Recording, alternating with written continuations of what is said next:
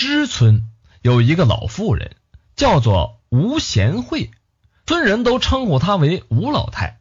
这吴老太一米五的身高，体型消瘦，老了弓着个身子在村中踱着步时，从背后望过去，那就像是一个小孩子。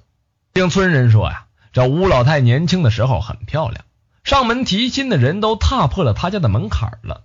不过最后，吴老太看中了同村的一个打铁的穷小伙子，两个人成亲之后，过了一段还算是幸福的日子。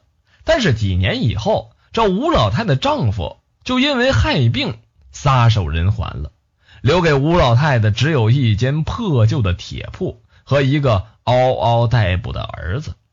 从那以后，为了生计，这吴老太替人家缝衣服、洗衣服、做女工。样样都做，不久，曾经光鲜的皮肤上就充满了皱纹了。一个寡妇，村中总是有些闲言闲语的。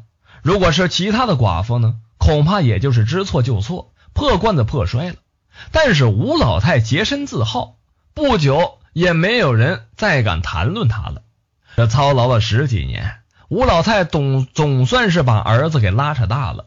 这下子总算可以享清福了吧？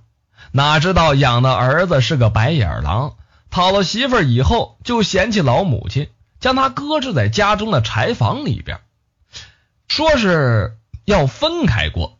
老太太于是就整日是粗茶淡饭的对待他儿子，却是餐餐的鱼肉，满嘴流油。没过多久，这吴老太就心力憔悴，一夜之间白了头发。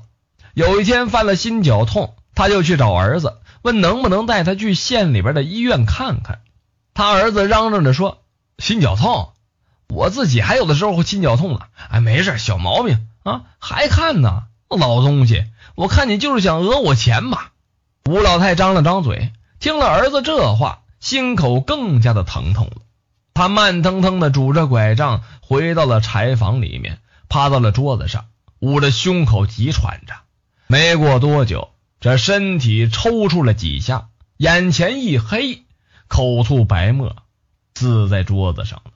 几天之后，吴老太的尸体因为腐烂了发臭，才被路过的村人发现，告诉了他儿子一家。他儿子只好替吴老太办了葬礼。晚上的时候盘算了一下，葬礼的收支还让自己亏了些钱，这就让他有些大骂晦气。晚上守灵。因为自家的亲戚也出了几个人来守灵，吴老太太儿子怕他们偷东西，也就跟着一起守夜。半夜的时候，这守夜的人迷迷糊糊的，吴老太太儿子忽然间被一阵狗叫声给吵醒了。吴老太儿子醒了过来，那狗就不叫了，他清清楚楚的听到了吴老太说话的声音，好像是从外面的小巷子里传来的。他小声的念着自己的名字。梁孝，梁孝。这个时候，吴老太的儿子还有些迷糊呢，听到有人叫他，就答应了一声。结果回过神来，一个机灵，腾的一下子坐了起来。他急忙的捂住自己的嘴巴，大气儿都不敢出一口。吴老太大儿子就这么站在那儿，捂着嘴巴，手心里边全都是冷汗呢。就那样站到了天亮，吴老太的声音也再没出现过。早上守灵的人纷纷都醒了过来，见到站在屋子里边的梁孝，见他脸色苍白，整个人就像是丢了魂儿一样。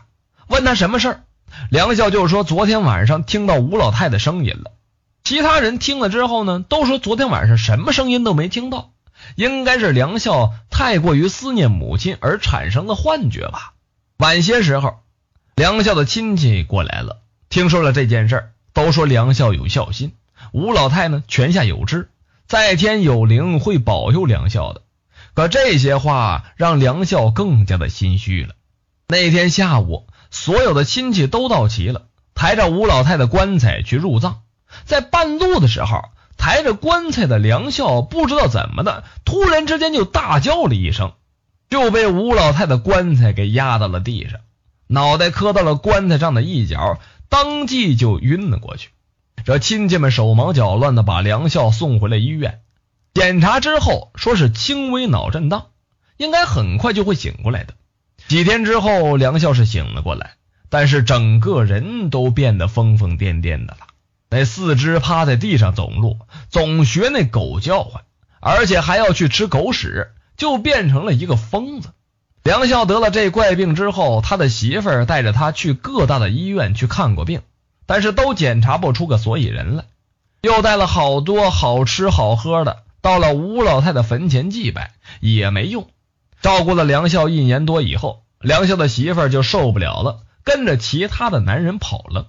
而梁孝呢，就像是一条狗一样，在村子里边生活着。有的时候村人给他几口饭吃。有的时候就去自己去那垃圾堆里边翻东西吃，直到几年之后，在他母亲的忌日过后，梁孝突然之间就康复了过来，精神恢复了正常。